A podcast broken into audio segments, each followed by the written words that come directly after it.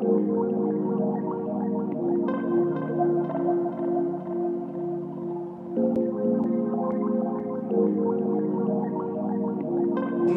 maison brûle. Et nous regardons ailleurs. Bienvenue dans Présage, le podcast qui questionne l'état de notre monde, les risques d'effondrement de notre civilisation industrielle et les façons de se préparer à vivre différemment. Je suis Alexia Soyeux et aujourd'hui je reçois Vincent Mignereau. Vincent Mignereau est chercheur indépendant et travaille sur la notion d'effondrement. Il a fondé le comité Adrastia en 2014, association qui a pour objectif d'anticiper et de préparer le déclin de la civilisation thermo-industrielle. Vincent Mignereau développe une théorie écologique de l'esprit qui cherche à expliquer la singularité environnementale de l'humain. L'effondrement, la question de l'effondrement est arrivée maintenant dans le discours écologique tous azimuts. Pour autant, nous apportons toujours les mêmes réponses qui sont celles, probablement, qui nous ont fait aller dans le mur, ou qui nous ont aidés à aller dans le mur en nous illusionnant sur notre capacité à protéger l'environnement.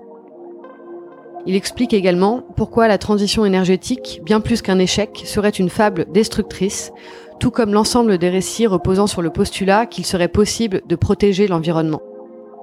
Parce qu'elle souhaite se confronter au réel, dépasser la pensée magique, les mythes et les histoires que l'humanité se raconte, ces théories sont souvent troublantes et déstabilisantes. Nous n'avons pas un problème écologique, nous avons un problème existentiel qui génère un problème écologique. Avec Vincent Mignereau, nous avons parlé d'effondrement, de cette théorie écologique de l'esprit, des mythes qui structurent nos sociétés, des injonctions paradoxales et d'émotions. Vincent Mignereau, bonjour. Bonjour. Euh, tu es chercheur indépendant. Tu es fondateur de l'association Adrastia qui a pour objectif euh, d'anticiper et préparer le déclin de la civilisation thermo-industrielle de façon honnête, responsable et digne. Euh, tu en es, je crois, le président d'honneur. Euh, tu as passé le relais pour la présidence. Euh, tu travailles particulièrement sur la place de l'humain dans son environnement et sur une euh, théorie écologique de l'esprit. Euh, je voulais d'abord savoir si tu pouvais expliquer euh, peut-être rapidement qu'est-ce que qu'est-ce que c'est qu'une théorie écologique de l'esprit.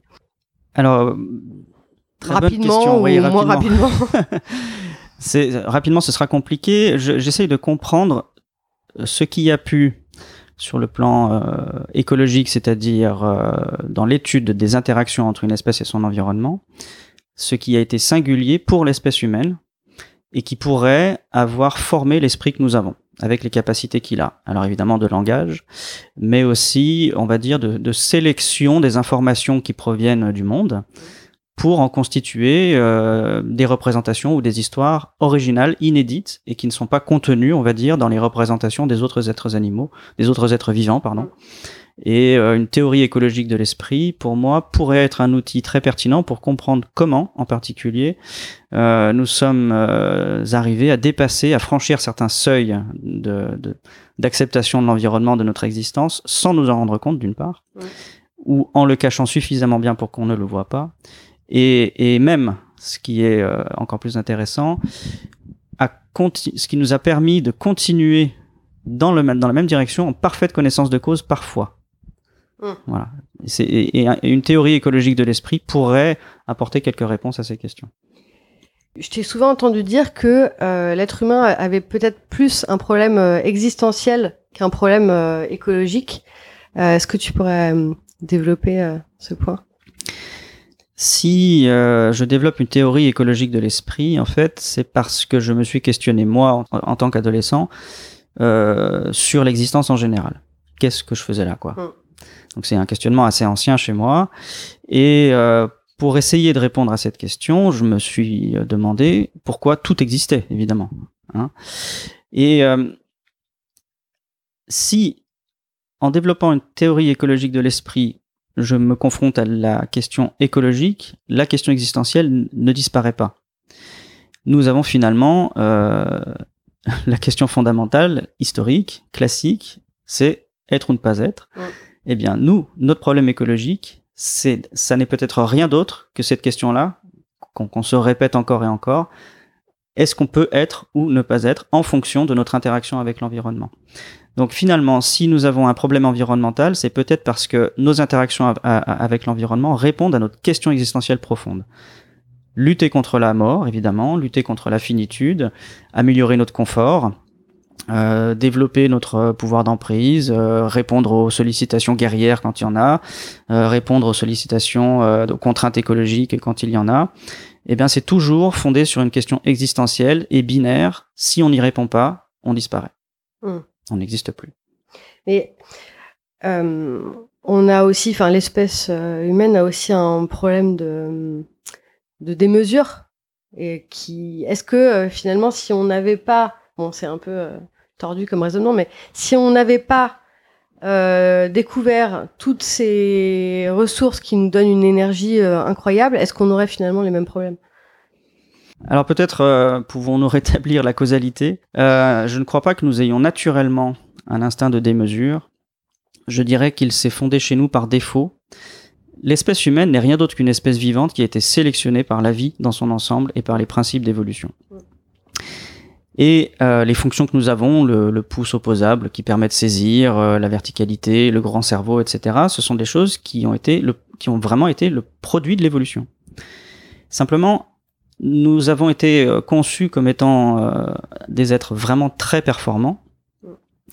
Et cette performance adaptative a fait que le cadre de la régulation, la régulation des proies prédateurs, Mm. de, de laquelle nous nous sommes affranchis, a fait tomber quantité de limites.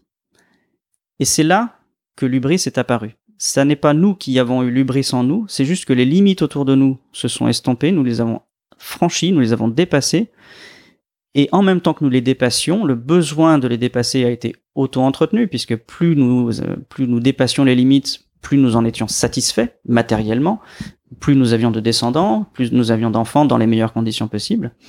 Et donc l'ubris, c'est moins, je pense, un instinct inscrit en nous qu'un défaut de réaction de l'environnement qui ne peut plus contrer notre pouvoir que l'environnement a lui-même créé, que l'évolution a, elle-même créé. tu, tu dis quand même que euh, on porte en nous, enfin l'espèce porte euh, en nous, en elle depuis toujours le germe de sa propre euh, autodestruction, mais du coup lié à l'absence de, de réaction de, de l'environnement, c'est ça? C'est ça. Nous allons être une espèce qui va être elle-même, peut-être. Euh, sa propre autodestruction. Ça ne veut pas dire qu'il n'y ait pas eu d'autres espèces qui se soient autodétruites dans le sens où elles aient euh, interagi avec l'environnement, au sens où, potentiellement au s'auto-intoxiquant. Mm. On pense au, au verre blanc de farine de Lévi-Strauss. Euh, évidemment, quand on, quand on ne peut pas percevoir les limites et qu'on est toujours sur le même mode adaptatif, on finit par s'auto-intoxiquer. Donc nous ne sommes pas forcément l'espèce exclusive capable de ça. Mais oui, le défaut de limite dans notre environnement, en fait, on pourrait le dire comme ça. L'espèce humaine vit une problématique abandonnique. Alors c'est un peu psychanalytique comme façon de le voir, mais l'évolution nous a désiré, elle a voulu que nous existions, ou bon, c'est un peu un petit peu téléologique comme comme de cette façon de le dire. Évidemment, elle nous a pas désiré en tant que projet finaliste, c'est Mm. pas ça du tout. Mais malgré tout, nous sommes le produit de cette sélection là. L'autodestruction, finalement, c'est quelque chose que cet abandon-là nous oblige à, à subir, mais ce n'est pas quelque chose qui est intrinsèque, euh, comment dire, à, notre nature en tant que euh, fatalité absolue, euh, irrévocable. C'est plutôt le résultat d'un ensemble d'interactions écologiques, d'où la théorie écologique de l'esprit. Euh, tu, fais souvent référence dans tes interventions à des mythes et des histoires qui structurent nos sociétés. Est-ce que, à ton sens, parler de protéger l'environnement, c'est se raconter des histoires?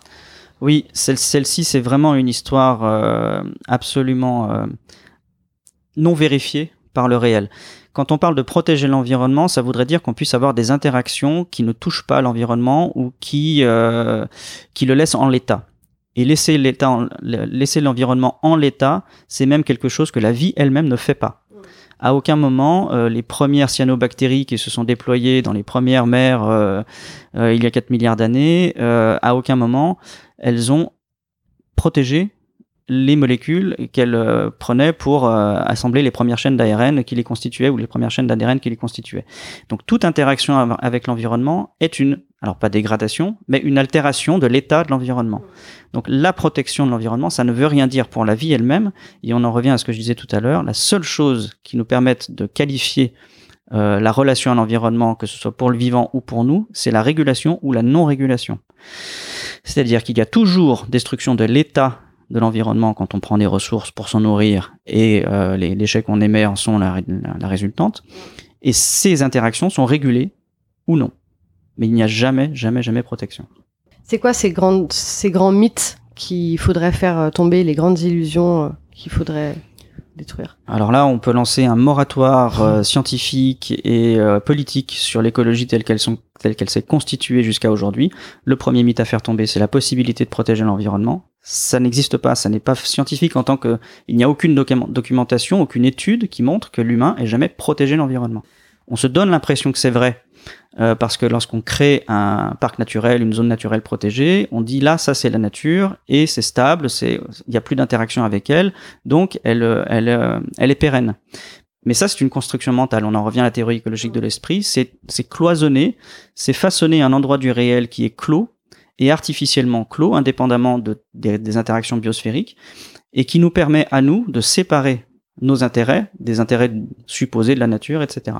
Et ça, c'est une construction psychologique, secondaire, évidemment fausse. Euh, au bout d'un moment, tous les parcs naturels, toutes les zones naturelles protégées vont finir par être impactées par la pollution, en particulier par le réchauffement climatique. La seconde chose qu'il faut absolument euh, remettre en question euh, et démystifier, c'est la possibilité de substituer les énergies par une autre c'est extrêmement problématique euh, parce que nous, nous, alors on pourra parler d'une forme de compulsion de répétition.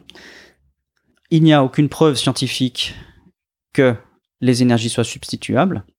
Le second point, c'est qu'on peut poser l'hypothèse que non seulement elles ne sont pas substituables, mais qu'en apportant de nouveaux moyens de production, de conversion de l'énergie, on, finalement on renforce les moyens précédents. C'est l'hypothèse que je pose, qui à ce jour n'est pas invalidée, et je pense que c'est la première à travailler avant de faire une proposition, que ce soit le nucléaire ou les ENR ou la biomasse ou n'importe laquelle, parce qu'en fait, en les ajoutant au système, finalement, on renforce le système, y compris pour exploiter les hydrocarbures. Et donc, ces deux premiers mythes sont à faire tomber. Et euh, la compulsion de répétition, c'est un concept qu'il faut, je crois, articuler avec notre problématique. La compulsion de répétition, ça veut dire que nous avons vécu un traumatisme initial, non résolu, et, pour, et à propos duquel nous continuons à, à nous défendre de ce traumatisme non résolu en répétant les mêmes erreurs. Et nous avons imaginé que nous étions capables de protéger l'environnement. Nous avons mis en œuvre des stratégies pour honorer cette illusion, les parcs naturels, les zones naturelles protégées, euh, les aménagements divers et variés de greenwashing industriel, tout ce qu'on veut, la substitution des énergies. Ça ne marche pas. Nous savons que ça ne marche pas. Nous le répétons à toutes les échelles et je crains, je, le constate même aujourd'hui. Alors l'effondrement, la question de l'effondrement est arrivée maintenant dans le discours écologique tous azimuts, de partout, sur le plan politique, scientifique, même dans les, grands médias et dans le showbiz. Pour autant, nous apportons toujours les mêmes réponses, qui sont celles probablement qui nous ont fait aller dans le mur, ou qui nous ont aidés à aller dans le mur en nous illusionnant sur notre capacité à protéger l'environnement. Par exemple, euh, la transition énergétique euh, qui n'a pas lieu ou la protection de la biodiversité, etc. Je parlais de moratoire scientifique et politique tout à l'heure. Je pense vraiment que c'est quelque chose que nous devrions faire parce que nous ne sommes pas euh, dans dans l'hypothèse que ce que nous avons fait jusque-là pourrait éventuellement marcher demain. Nous sommes dans un échec massif, mais plus qu'un échec. C'est que les politiques et les actions qui ont été mises en œuvre, non seulement n'ont même pas réduit l'impact, mais sont corrélés historiquement à une accélération de l'impact et une augmentation gravissime de l'impact. Donc, ce sont des modèles de pensée et des propositions écologiques qui accompagnent une accélération dramatique. Et on en revient encore à cette théorie écologique de l'esprit. Comment parvenons-nous à focaliser notre attention sur des fantasmes, des mythologies dont on parlait, pour dissimuler une réalité qui va exactement à l'opposé, de ces fantasmes et de ces mythologies. Donc la question qu'il faut se poser, c'est comment notre esprit peut se servir de ces mythologies, de ces fantasmes, pour maintenir un intérêt direct, adaptatif, qui est l'exploitation, la surexploitation, la destruction de l'environnement. Et à cette interface-là, entre la mythologie et la réalité qui n'y correspond pas, se positionne, se place effectivement l'esprit. Et c'est cette question que je pose avec ma, mon hypothèse de la théorie écologique de l'esprit, en la faisant remonter à plusieurs dizaines de milliers d'années, euh, lorsque nous avons commencé, et peut-être même plusieurs millions d'années si on s'intéresse à tout le genre homo, dont on sait qu'il a effectivement déjà commencé à, à, impacter, on va pas dire détruire, mais à impacter, à anthropiser l'environnement. Donc vraiment, il faut, il faut intégrer l'espèce humaine comme n'étant rien d'autre qu'un produit de l'évolution, avec une fonction adaptative particulière qui s'appellerait l'esprit. L'esprit qui vient camoufler une partie du réel désagréable, afin de, profiter mieux du réel. Euh, partant de ça, du coup, si euh, admettons que que cette euh, pensée-là soit largement partagée, toi, tu, tu ne parles jamais de solution, tu parles d'aménagement. Et hum, qu'est-ce que tu préconiserais? Je suis embarrassé parce que je sais que Adrastia, par exemple, se, se positionne pas du tout sur des, des actions à mettre euh, en œuvre, mais. Euh, pour l'instant, ça pourra changer, mais pour l'instant, je ne veux pas inverser. Euh, je, je, ne veux pas travailler à l'inverse de ce qu'il faudrait faire. Euh, L'écologie jusqu'à présent a travaillé à partir de raisonnement à rebours, c'est-à-dire je veux qu'il se passe ça dans la réalité, mm. sans vérifier si c'est possible, mais je m'écris une histoire qui me permet de croire que c'est possible. Donc c'est vraiment un raisonnement à rebours. On est vraiment dans le schéma de la croyance. Hein. Euh, je parlais de moratoire sur l'écologie scientifique et politique. Il faut se questionner sur un schéma de croyance fondamental. Donc, à mon sens, la première chose à faire avant de mettre en œuvre quoi que ce soit, avant d'être prescripteur, c'est de déconstruire les schémas de croyance qui ont orienté notre adaptation à l'inverse de ce qu'il aurait fallu faire. Et ensuite seulement, nous pourrons voir ce qu'il est possible de faire dans un contexte psychologique et cognitif nouveau. Un exemple. Récemment, euh, Aurélien Barraud a euh, fait tribune, a pris tribune euh, dans les grands médias pour parler de l'effondrement à juste titre, du risque d'effondrement à juste titre. il a eu une grande audience et c'est mérité et j'ai le plus grand respect pour, pour son travail. Aujourd'hui, un Laurent Alexandre, qui est un grand techno, technophile, on va dire, promoteur euh, voilà, d'un solutionnisme scientifique, scientiste, on va dire, a répondu à Aurélien Barraud en disant que c'était un fasciste vert. Ah ouais, un écofasciste. Un écofasciste. Parce qu'il préconise des, des mesures radicales. Des mesures radicales euh, que les politiques devraient prendre. Voilà. C'est donc en priorité les stratégies cognitives individuelles et les stratégies sociales de réaction, d'interconnexion entre les différentes propositions qui existent autour de la même problématique, il mm. faut d'abord diagnostiquer pourquoi nous sommes capables de dire tout et son contraire, et comprendre comment le réel lui-même se place entre les deux et en dehors de, des intentions de l'un et de l'autre, puisque le, ce qui se passe n'est ni l'un ni l'autre, vraiment il n'y a pas de mesure écologique radicale, et d'autre côté, la science, le scientisme n'est pas une solution. Donc il faut d'abord diagnostiquer comment nous interagissons tous les pros et les anti, euh, les euh, greenwashers et les, les, les, ceux qui vont de façon héroïque s'investir dans, dans, dans l'agriculture, dans la permaculture par exemple. Il faut comprendre comment il y a des interactions entre tous les acteurs de la société, finalement pour un projet qui n'est peut-être pas le nôtre, mais qui est un projet global d'évolution d'une espèce en tant que telle, à laquelle nous faisons partie. Et si nous ne faisons pas la déconstruction de ce mouvement-là, nous serons toujours impuissants pour modifier notre trajectoire. Il y aura toujours quelqu'un qui va réagir à un Aurélien Barraud et, contrebalancer la, puissance du discours d'un Aurélien Barraud pour que finalement le résultat soit nul.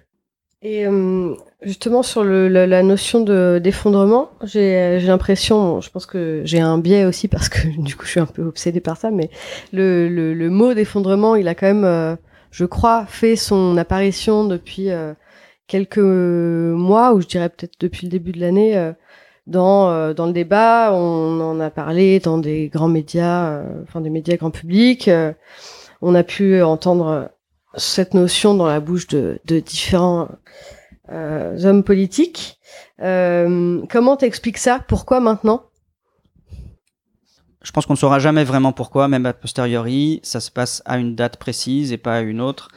Mais je pense justement qu'il faut aller chercher dans notre inconscient euh, comment nous, nous avons stocké de l'information que nous, connaissons. Hein. Euh, la connaissance sur les limites euh, des ressources, euh, c'est le 19e siècle, l'Empire britannique qui s'étend, qui coupe trop de forêts, qui se rend compte que euh, que c'est problématique à terme. Euh, voilà. Pareil pour le charbon avec Jevons à la fin du, du 19e qui se dit mais on va on va brûler tout le charbon disponible sur le territoire, il faut absolument qu'on aille en chercher ailleurs. Jevons a même dit on a deux solutions, c'est soit on économise le charbon et on n'aura jamais de croissance et on va stagner, soit on brûle tout le charbon très rapidement et on aura une gloire extrême mais très courte. Mm. Voilà. Il a verbalisé ça. Et donc la, la, connaissance même, on pourrait même euh, remonter dans nos mythologies très anciennes, je le ferai pas là, mais notre connaissance même de l'impact environnemental, de la destruction, elle a toujours été là. Elle a toujours été dans notre inconscient.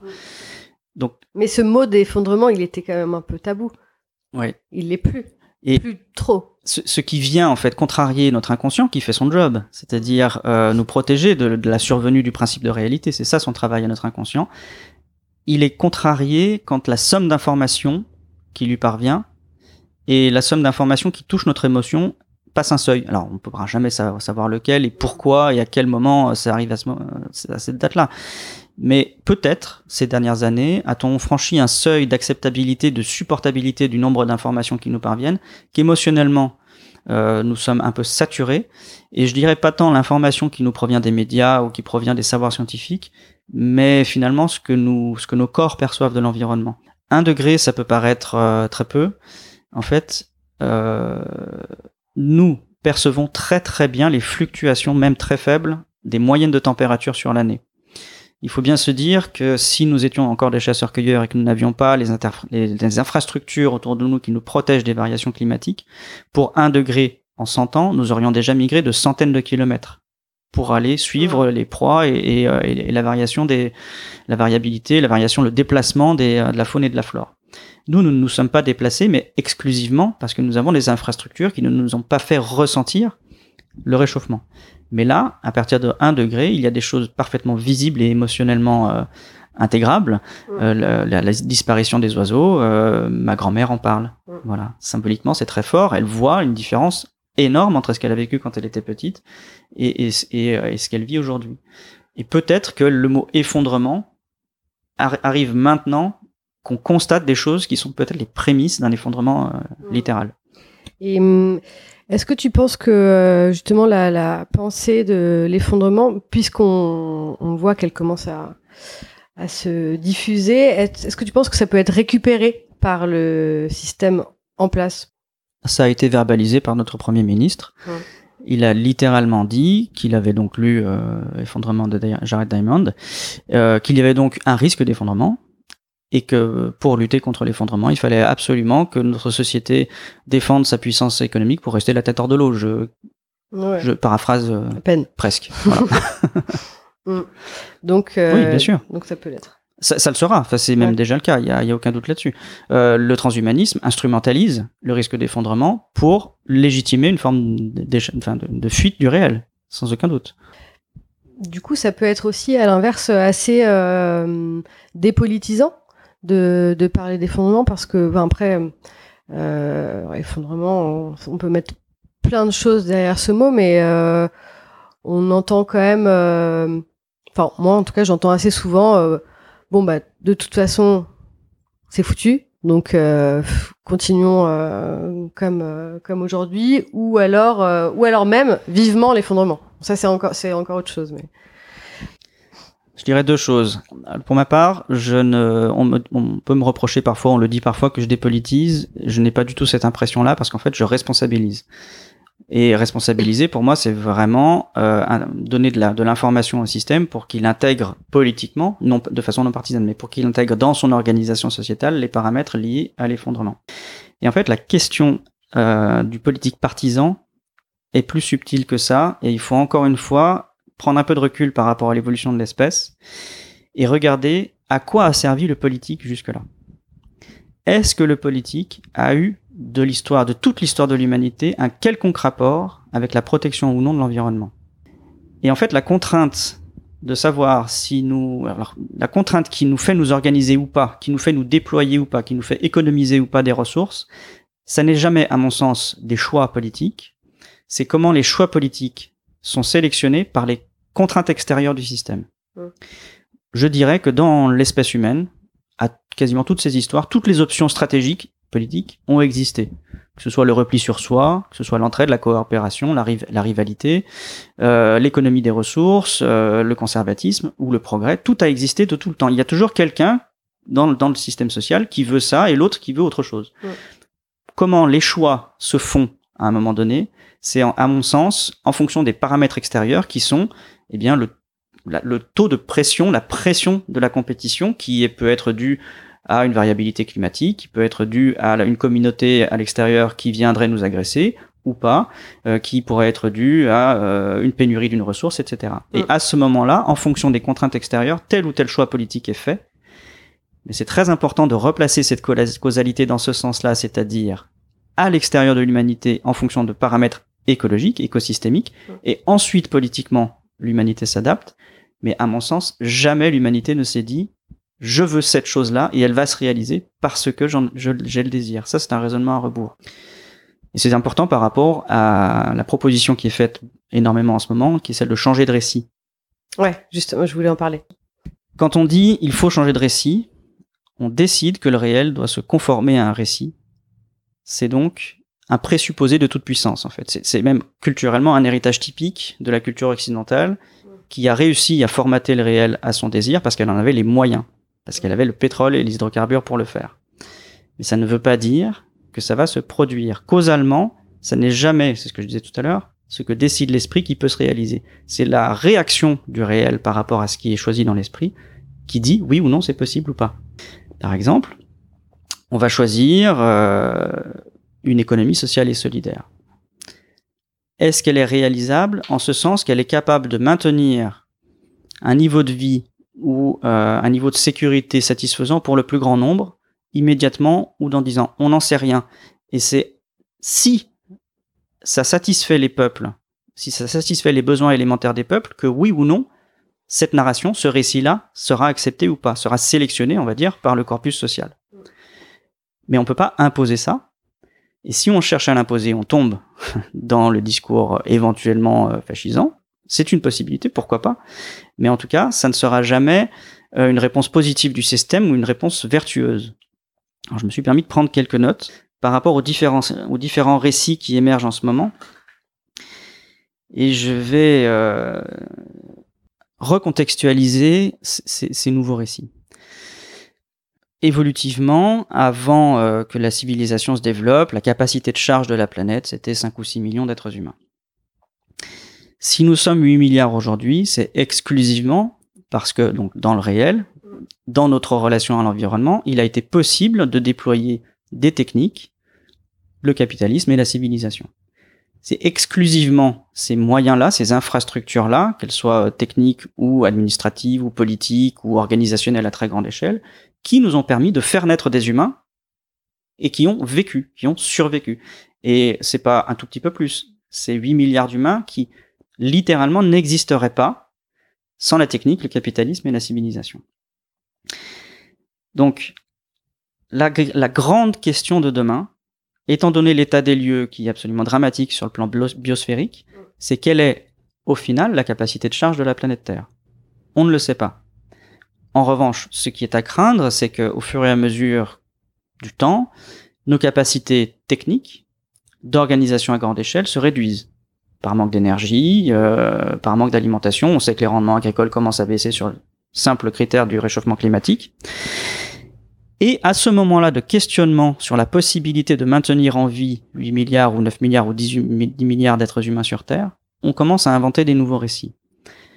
Des nouveaux récits qui implicitement, mais sans l'admettre, sans se l'avouer, commencent à parler de ceux qui risquent de mourir. Mais c'est pas clairement dit. Je vais citer quelques récits. On, a, on connaît très très bien le récit de la sobriété heureuse, mais qu'est-ce que dit la sobriété heureuse implicitement à ceux qui, n'ont, qui sont déjà à la marge de la société et qui subissent en premier les aléas climatiques, évidemment les migrants, évidemment le, les yéménites, évidemment euh, le, les, les, les, familles au Bangladesh qui sont obligées de migrer, de, de sortir de la campagne parce qu'elle n'est simplement plus vivable. Qu'est-ce que la sobriété heureuse dit implicitement à ces gens-là? C'est rester pauvre, mais souriant c'est un message extrêmement que je trouve moi assez violent. Je pourrais articuler ça un petit peu plus tard sur le fait que cette sobriété heureuse, justement, elle n'est pas appropriée par tout le monde, elle est appropriée par une classe très spécifique de la société. Je pourrais préciser, ça tout à l'heure. Le discours de l'entraide ne s'adresse pas vraiment aux plus pauvres d'entre nous, dont d'ailleurs on se fiche toujours. Euh, je ne crois pas que la plupart des gens qui s'inquiètent de l'entraide en France et euh, utiliser euh, leur assurance vie ou leur livret A pour l'envoyer en Afrique ou envoyer de l'argent en Afrique. C'est pas vraiment ce qu'on constate aujourd'hui. on pourrait envisager que euh, ce discours-là ne soit pas sanctionné par des faits et qu'on constate plutôt une entraide sélective. Dans l'encyclique du pape, le Laudato Si, on a retrouvé le discours historique des grandes religions qui est que la pauvreté est honorable et respectable et que de toute façon on sera, on sera sauvé dans la vie et dans, on sera sauvé dans l'au-delà. Donc le discours implicite c'est ben il faut rester pauvre. Vous pouvez rester pauvre, vous devez même rester pauvre. Le discours de Macron, c'est rester pauvre, mais débrouillez-vous. C'est la Startup Nation. Là encore, on, on commence implicitement, ce discours-là intègre le fait qu'il ne soit plus possible de proposer aux plus démunis d'entre nous un surclassement, une évolution sociétale euh, vraiment dans un meilleur confort, avec de meilleurs salaires, etc. C'est, on abandonne. C'est vraiment une problématique d'abandon. Enfin, on, on, on, la, la, seule proposition qui est faite aux gens, c'est de traverser la rue. Il n'y a plus rien d'autre, quoi. L'écologie radicale, pour la citer brièvement, euh, est celle qui va le plus loin dans le message implicite et qui va le plus loin dans la violence implicite puisqu'elle sait, elle dit littéralement qu'il faut absolument faire tomber la civilisation pour que quelques survivants retrouvent un mode de vie de chasseur-cueilleur. Mais on l'a dit tout à l'heure, c'est 5 millions. Ça veut dire qu'elle dit à 8 milliards d'êtres humains, vous pouvez crever. Vous, vous, devez crever, en fait. Puisqu'il faut absolument sauver l'idéal naturel qui est censé être le, le mode normal d'évolution euh, de la biosphère. Donc, il faut vraiment comprendre comment les discours aujourd'hui commencent à articuler l'effondrement sans vraiment l'admettre, et surtout commencent à articuler les relations de classe. Afin de maintenir un statu quo pour une classe toute particulière, et là je vais prendre un, exemple anthropologique, une étude qui est sortie assez récemment qui a remarqué que dans une petite tribu des Philippines, euh, de chasseurs-cueilleurs, ceux qui avaient la capacité d'émettre des narrations, des contes et de les euh, transmettre, étaient aussi ceux qui transmettaient le mieux leur gène. Et pourquoi? Parce qu'en fait, ils avaient plus d'enfants que le reste de la communauté et qui vivaient dans les meilleures conditions. Ils se nourrissaient mieux. Et finalement, la conclusion de l'étude, c'est la capacité à émettre des récits et à les imposer ou à les proposer à la communauté vous fait avoir des avantages matériels et vous permet de mieux transmettre vos gènes, y compris la capacité à, à transmettre des récits. Alors pourquoi aujourd'hui je vous ai cité euh, ces différents récits-là? Parce qu'il faut intégrer dans la réforme de notre cognition et de notre organisation psychologique, sociétale, avant même d'être prescripteur, il faut intégrer qu'en fait, le système va d'abord défendre ses intérêts historiques tels qu'ils sont.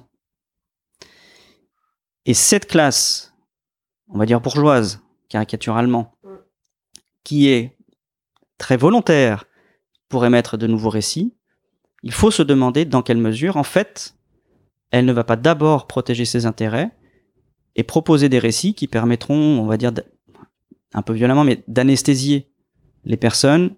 Et puis d'ailleurs, c'est le cas. Enfin, le discours de, de la politique libérale de Macron a des intentions anesthésiantes.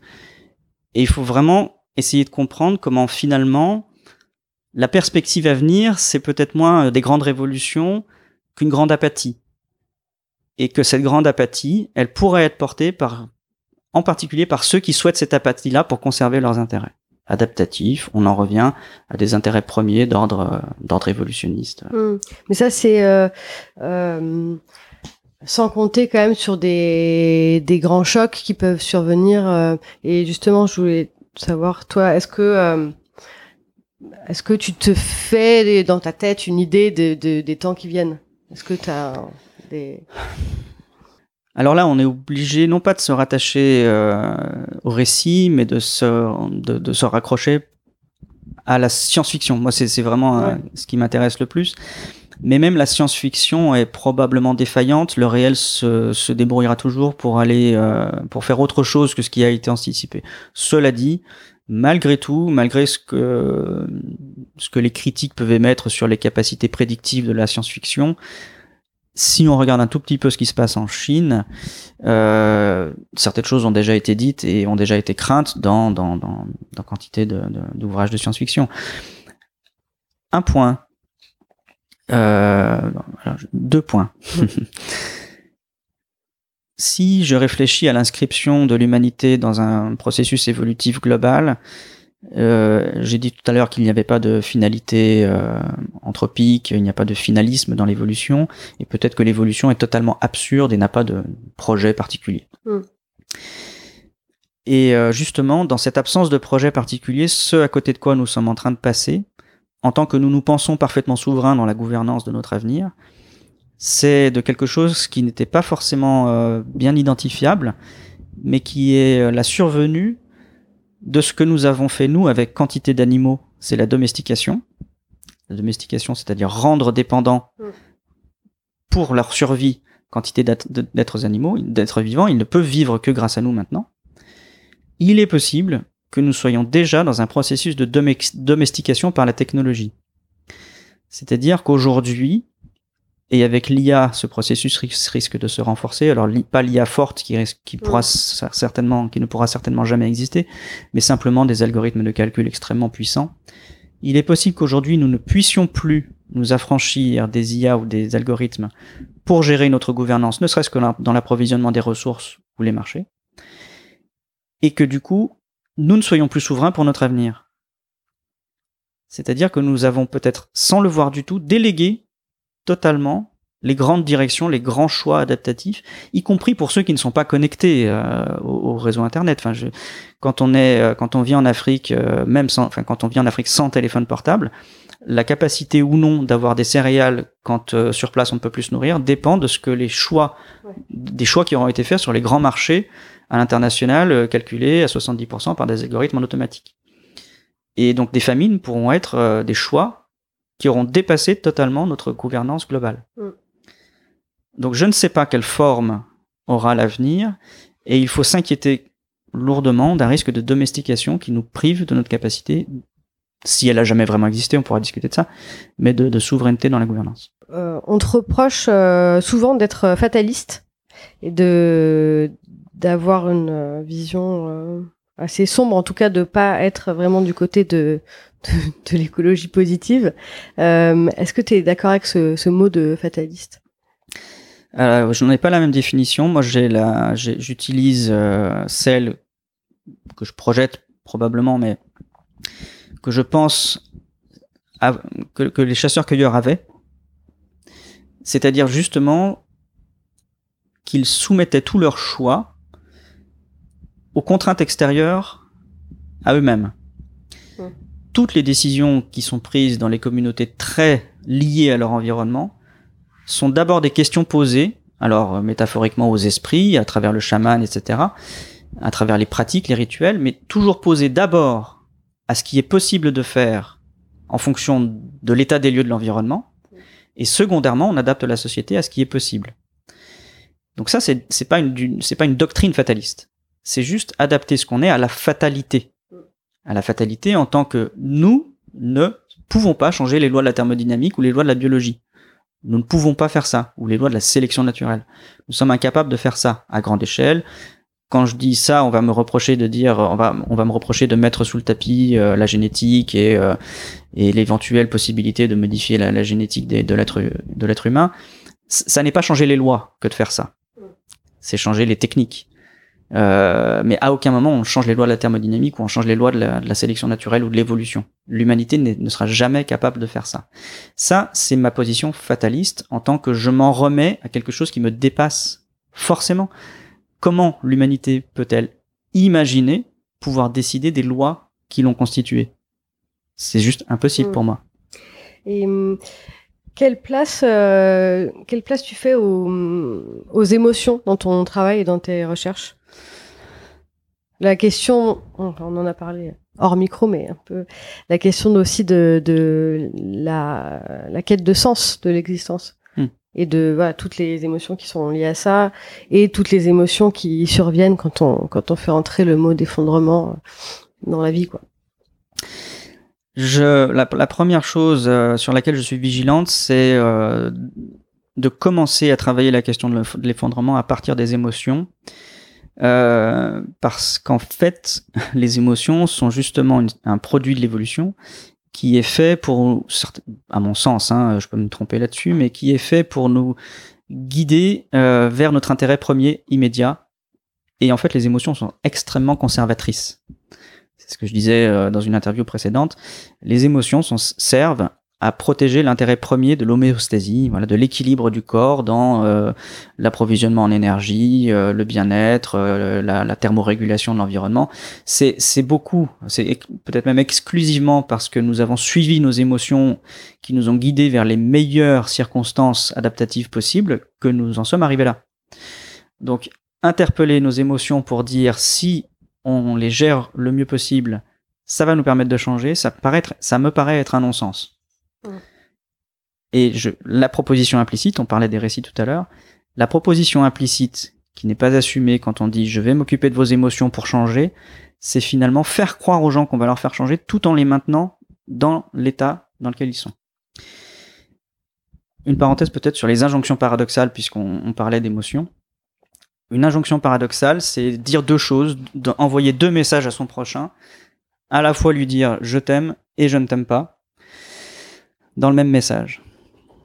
Et vous avez interviewé Olivier de Schutter récemment, passionnant, et qui disait euh, la réalité de toute réforme de modèle agricole. Ça ne veut pas dire que les modèles agricoles aujourd'hui soient vertueux et qu'il ne faille pas les réformer. Ça veut dire que les modèles agricoles, si on les réforme, quoi qu'il en soit, c'est forcément une baisse de rendement. Olivier de Schutter le dit très bien. Baisse de rendement, ça veut dire mathématiquement un plus grand coût de l'alimentation moyennée pour la population. Mécaniquement, ça veut dire que les plus pauvres, ceux qui ont déjà le plus de difficultés à se nourrir, vont avoir encore plus de difficultés à se nourrir. Donc quand quand l'écologie dit à la population dans son ensemble, il faut absolument modifier les modèles agricoles pour votre bien-être demain, donc ça c'est le message d'amour, elle dit en même temps, mais de façon implicite et non assumée, je vais vous faire payer plus cher la nourriture. Donc je ne vous aime pas.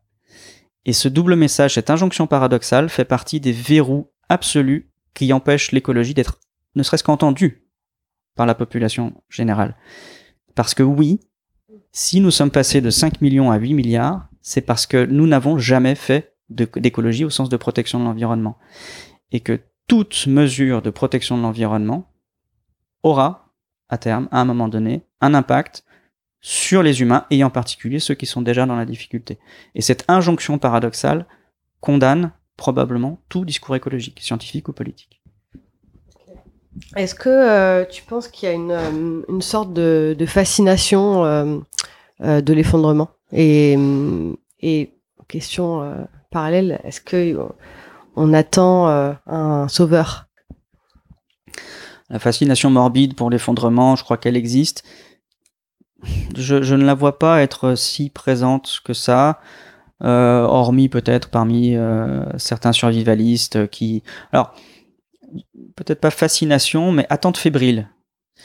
Il y a, deux, grands euh, camps politiques qui attendent avec une grande fébrilité une forme d'effondrement, c'est l'extrême gauche et l'extrême droite. Qui n'ont pas pu obtenir plus de pouvoir qu'ils n'en ont eu jusqu'à présent parce qu'ils n'étaient pas légitime, en tout cas euh, dans les modes de gouvernance jusqu'à présent. Et ils sont certainement assez impatients que les gouvernances traditionnelles s'effondrent pour éventuellement espérer prendre un petit peu de pouvoir. Donc oui, là, on pourrait voir peut-être pas une fascination, mais une attente fébrile et peut-être même déjà omniprésente inconsciemment dans, euh, dans les inconscients de, ces mouvements politiques-là. Et est-ce qu'on attend un sauveur? Euh, C'est pour moi quelque chose de profondément ancré dans notre imaginaire et qui est, qui est là en permanence et dont je me défends absolument. Je, suis extrêmement craintif de ça parce que renvoyer à plus tard, c'est-à-dire après l'effondrement, euh, une survie potentielle dans un monde nouveau, vertueux, tellement bien, tellement généreux, tellement euh, tellement coopératif, etc. Euh, déjà, c'est une promesse qu'on n'est pas du tout sûr de pouvoir tenir étant donné le contexte. C'est la première chose. Et la seconde chose, c'est que c'est une promesse, euh, je crois, démobilisante dans l'instant. C'est-à-dire que ça, ça met immédiatement les gens dans une position attentiste. Mm. Le sauveur va arriver un jour, donc en attendant, ne changeons rien, voire continuons à faire des bêtises, et, et nous serons euh, expiés finalement. C'est ça le discours millénariste. Mm. Et, et c'est, il obtient euh, l'effet inverse en fait mm. de ce qu'il souhaite. Pourquoi, euh, pourquoi est-ce que tu penses qu'il y a autant de, justement, autant de, de, de querelles euh, et de disputes dans les milieux euh, écologistes et même au sein des, des gens qui pensent cette notion d'effondrement? Pourquoi, on- enfin, si, ça paraît très contre-productif à, à plein d'égards et qu'est-ce que tu en penses et, de la, là aussi de la, la quête de pureté des, du milieu écologiste qui est, enfin voilà, que je, je, je découvre un peu, mais, mais qui est assez, euh, assez étonnante, quoi. Nous n'avons pas un problème écologique, nous avons un problème existentiel qui génère un problème écologique. Je ne crois pas que ceux qui s'investissent particulièrement dans dans l'écologie inconsciemment soient tous vraiment inquiets de la protection de l'environnement. En revanche, pour beaucoup, je dis pas tous, hein, mais pour beaucoup, en particulier chez certains leaders, il y a un besoin très fort d'exister autour de cette question-là. Je, ne veux absolument citer personne, et je ne le ferai pas parce que ça n'a aucun intérêt. Mais les conflits que nous observons, euh, les conflits de chapelle, il n'y avait même pas de raison qu'ils ne se déroulent pas aussi dans le milieu de l'écologie et de l'effondrement, puisque c'est absolument ce qui se déroule depuis toujours dans l'humanité pour des enjeux de pouvoir. C'est pas vraiment une surprise en fait. Le sujet change, c'est l'écologie, c'est la, c'est censément être la protection de l'environnement, mais on a vu en fait que l'humanité n'a jamais protégé l'environnement. Donc c'est un sujet comme un autre. C'est un sujet, c'est un- mode d'emprise particulier à l'environnement qui est d'espérer de le protéger, mais ça ne change pas les modèles euh, de conflit du passé. Il y a rien de nouveau en fait. Et euh, euh, bon, on a déjà parlé de pas mal de choses, mais qu'est-ce que qu'est-ce que tu penses de de tous ces gens qui s'investissent euh, massivement dans euh, la transition écologique, les, le mouvement des villes en transition, euh, justement le, ces héros dont tu parlais euh, qui vont euh, monter des projets euh, permaculturels, etc. Parce que voilà, ils, ils font des choses, même si peut-être que à terme ça change, ça changera rien. Mais qu'est-ce que tu penses de voilà de leur euh, envie de euh, de faire? Est-ce que tu tu encourages ça ou? Ah oui, bien sûr. Alors, Mm.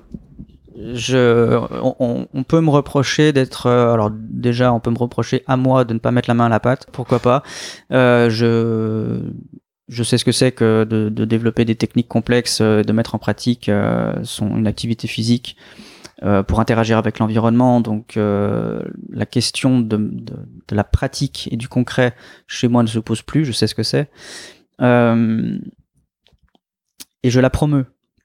C'est-à-dire qu'il n'y a pas de meilleure intégration des limites, des propriétés du réel, Mm. euh, des lois de la thermodynamique que d'interagir avec. Donc, je- je- j'ai deux, deux discours mais qui sont pas incompatibles. Je ne sais pas du tout si les héros dont on parle vont construire le monde de demain, mais je sais qu'ils vont s'approprier des savoirs utiles. Mm. Même même si demain les, les mondes, les, les, les réseaux permacoles qu'ils auront construits s'effondrent, eux aussi. Euh, ils auront intégré ce qui fait sens, puisque c'était ça la question. Mm. Et la seule chose qui fasse vraiment sens et qui contraigne notre hubris, dont on parlait tout à l'heure, c'est la confrontation directe à la réalité et aux limites. Et euh, voilà, le- le- les témoignages de ceux. Alors, parmi les héros, il y a les super-héros, c'est-à-dire ceux qui font ça plus de trois ans. Voilà. Et ils sont très, très, très peu nombreux. Et parmi ceux-là, ceux qui font ça plus de 3 ans, eh bien, le retour d'expérience, c'est que c'est extrêmement dur, que c'est 14 heures, 14 heures de travail par jour, que la frustration est permanente, et euh, que les promesses euh, qu'on qu'on s'est faites au départ, la plupart ne sont pas tenues. Donc, euh, j'encourage vraiment à traverser ces épreuves-là si on se sent de le faire. Je ne vais pas dire que c'est une solution parce que personne ne peut le savoir. Euh, et c'est là, c'est pas un double discours, c'est euh, au contraire, même c'est juste euh, articuler ça avec ce qu'on disait tout à l'heure de la réaction d'un Laurent Alexandre. Il faut bien se souvenir que la société va faire ou l'espèce humaine va faire autre chose que ce qu'on désire qui se déroule.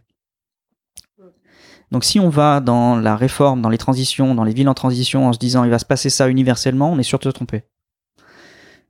Parce que dans 30 ans, je spécule, mais dans 30 ans, il y aura peut-être vraiment une gouvernance littérale des algorithmes sur toutes nos actions, et ce seront peut-être, les, les, les, les gouvernances seront peut-être faites de euh, d'ordinateurs euh, très largement interconnectés et d'IA qui dictent tout, euh, tout notre quotidien, etc. On n'en sait rien. Et peut-être même qu'il y aura une, une hybridation de tout, de l'ensemble, c'est-à-dire que les modèles agricoles, mais c'est déjà le cas en fait, les modèles industriels agricoles sont pilotés par GPS avec des ordinateurs qui font les programmes euh, d'épandage sur l'année. Enfin, oui, se confronter à la réalité en n'oubliant pas que la réalité ne réagit pas du tout en fonction de nos désirs. Mmh. Parce que euh, finalement, quand on pense à la question de euh, qu'est-ce qu'on peut faire, est-ce qu'il faut agir, ne pas agir et comment agir, enfin en tout cas, moi je me dis quand même que la question c'est aussi celle de limiter la casse finalement, parce qu'on, enfin en tout cas, moi j'ai conscience qu'on va pas euh, sauver la planète, comme on dit. enfin, c'est pas vraiment la question, mais euh, ouais, limiter la hauteur de la chute ou limiter la casse. Alors là, par contre, il y a une vraie réponse et que je défends, mais euh, très fort. La seule façon de limiter la casse, c'est de déconflictualiser notre, nos relations collectives. Vraiment, hein, les discours tranchés, non nuancés, génèrent ce dont je parlais tout à l'heure, un conflit Aurélien Barraud, Laurent Alexandre, totalement stérile au final et qui génère pour la société un statu quo total. C'est-à-dire que personne ne va faire de choix. Alors que si on intègre qu'il existe effectivement du scientisme et des délires technoscientistes, et que par ailleurs il faut réformer les modèles agricoles et qu'on fait discuter tous ces gens ensemble, je ne sais pas si c'est possible, mais c'est ce vers quoi je veux aller moi. Si on déconflictualise toutes les relations, oui, ça peut, alors pas limiter la hauteur de chute sur le plan physique, parce que ça, euh, mais gérer cette chute-là pour qu'on ne surajoute pas aux difficultés euh, matérielles, des difficultés sociétales, de la violence, de la guerre civile, etc. Et c'est, on, on, a pu être surpris de certains de mes positionnements, euh, de, de, du retrait que j'ai pu avoir par rapport à des mouvements qui, que je suspecte de, de devenir très politiques. Euh, c'est parce que je ne me je ne fuis pas le politique, mais je fuis la politique partisane, hmm. qui est ce qu'on disait tout à l'heure, probablement ce qui a permis de historiquement se défausser en permanence de la responsabilité de l'exaction environnementale qui a permis à l'ensemble de l'espèce humaine de se déployer et d'arriver là où elle en est. Et rejouer ce modèle-là de conflictualisation de la relation au réel et de la relation entre les humains, c'est pour moi augmenter le risque de problèmes au cours de la gestion du déclin ou de l'effondrement.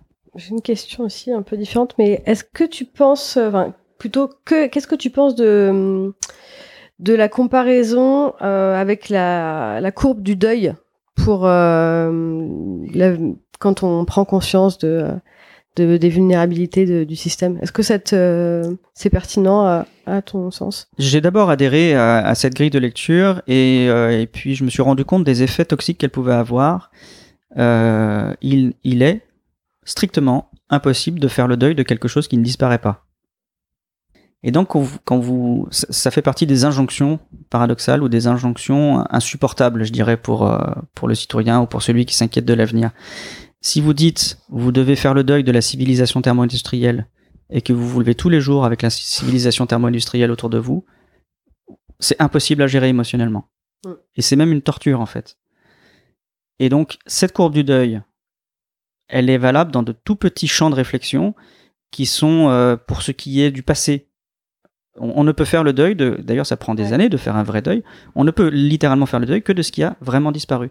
Et, je crains moi quand on dit aux gens euh, faites le deuil de quelque chose euh, et je vais vous donner la solution pour faire un deuil correct. Mm. C'est pour moi à la fois donner le poison et le remède.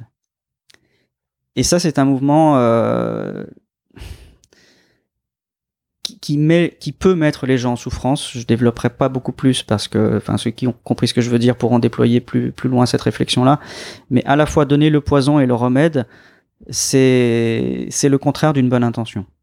Et euh, moi, j'aime bien le l'échelle de la conscience de Paul Schiffer, qui me paraît, euh, qui me paraît pour le coup assez euh, pertinente. Est-ce que tu peux en dire deux mots? Alors j'ai plus les cinq euh, échelons, tu les, tu t'en souviens? Euh, Le premier échelon, c'est il n'y a, pas de problème. Voilà, il n'y a pas de problème. Et puis à la fin, on, on, explore la spiritualité. Euh... Et tous les problèmes sont interconnectés. y a Mais ça me, c'est un modèle qui me, qui me parle plus. Oui. Mais, mais du coup là, il n'y a pas de, il y a pas d'injonction paradoxale du coup. Mm. Il y a, y a une vraie progression dans l'acception des limites. Mm C'est exactement comme ça que Paul le, le décrit. Et, et, quand on a fait, euh, quand on a fini par, se par, par, comprendre qu'on était euh, intégré à un système qui nous dépasse, donc là c'est une forme de fatalité dont les règles proviennent de l'extérieur de nous-mêmes, mm. eh bien on peut commencer à explorer, mais de façon euh, rigoureuse et euh, comment dire justement respectueuse de toute la richesse de l'esprit qui fait vivre des expériences spirituelles absolument fantastiques, mais qui n'ont rien à voir avec la toute-puissance de l'esprit qui peut dire que grâce à, la spiritualité, on peut changer le réel. On en revient au, renversement causal dont je parlais tout à l'heure. Donc oui, l'échelle de Paul Schaeffer me paraît être euh, très sage et, et, arrive au final à une forme d'acception que l'esprit est quelque chose de limité dans ses capacités et ses pouvoirs, et que ce qui est au-delà, c'est une forme de spiritualité, mais qui n'a plus le pouvoir de changer le monde, de changer le réel. Ça, c'est la, la, sagesse. Et vous allez entendre de partout, je suis vent debout contre une certaine forme de développement personnel, qui est une prolongation du modèle occidental de la toute puissance de l'esprit et capable de changer les choses. Euh, voilà, ça, ça me gêne énormément et je pense que c'est toxique pour l'adaptation. Euh, cette forme de spiritualité, de sagesse qui, qui, qui, qui, nous rappelle que nous sommes vraiment un grain de poussière dans l'évolution, celle-ci, j'y souscris très largement. Et, euh, pour finir, mais pas la moindre question, euh, qu'est-ce que tu conseillerais pour, euh, enfin, face au, à l'immense sentiment d'impuissance que qu'on a, enfin, je pense que beaucoup de personnes euh, ont et qui paralysent. Euh, quel serait ton ton conseil je, je, crois que c'est salvateur et libérateur d'accepter, alors on en revient à la fatalité, mais d'accepter que nous ne sommes pas euh, libres. Mm. Euh, ça, ça, ça fait partie d'un discours de sagesse que, que de s'en remettre pour tout choix à des choses qui nous dépassent. Alors je ne suis pas un croyant, mais je suis convaincu que les principes de la thermodynamique et de l'évolution nous ont fait et guident tout. Ça, pour moi, ça me paraît absolument nécessaire et c'est, ça apaise vraiment. Hein. Ça apaise vraiment, non pas de se défausser, justement, c'est pas ça, mais de continuer à faire des choix en intégrant ce que le monde occidental dans ses modèles cognitifs a oublié, c'est l'autre Autant, comme je le disais, les chasseurs-cueilleurs en permanence interpellent l'autre, l'altérité pour faire leur choix, autant les, euh, les Occidentaux imposent ce qu'ils veulent à l'altérité. Eh bien, ren renverser ce mouvement-là et réintégrer l'autre, c'est le migrant qui, qui c'est l'Aquarius. Enfin, l'autre, c'est c'est tous ceux qui meurent de ce que les Occidentaux ont fait pendant 150 ans. Et cet autre-là nous informe de ce que nous sommes nous. Et on n'est plus dans un discours euh, d'impuissance et de démobilisation. On est dans l'adaptation de tout ce qui sera fait, parce que des choses seront faites, et il faut faire des choses, mais d'abord en questionnant ce qui est possible de faire, ce qu'il est possible de faire à partir des informations qui proviennent de l'extérieur, pour nous y adapter de la façon la plus pertinente, sage, respectueuse et moins le moins conflictualisée possible. Merci beaucoup Vincent. Merci Alexia.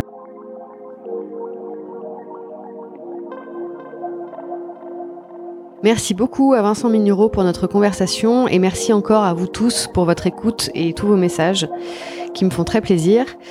Vous pouvez partager les épisodes de Présage s'ils vous ont plu. Vous pouvez aussi vous abonner à la newsletter ou consulter le site présage.fr où vous trouverez d'autres ressources pour approfondir les sujets. Présage est un podcast indépendant. Le générique est un extrait du morceau L'eau de Sabrina Bellawell mixé par Paloma Colombe. Je vous dis à très vite.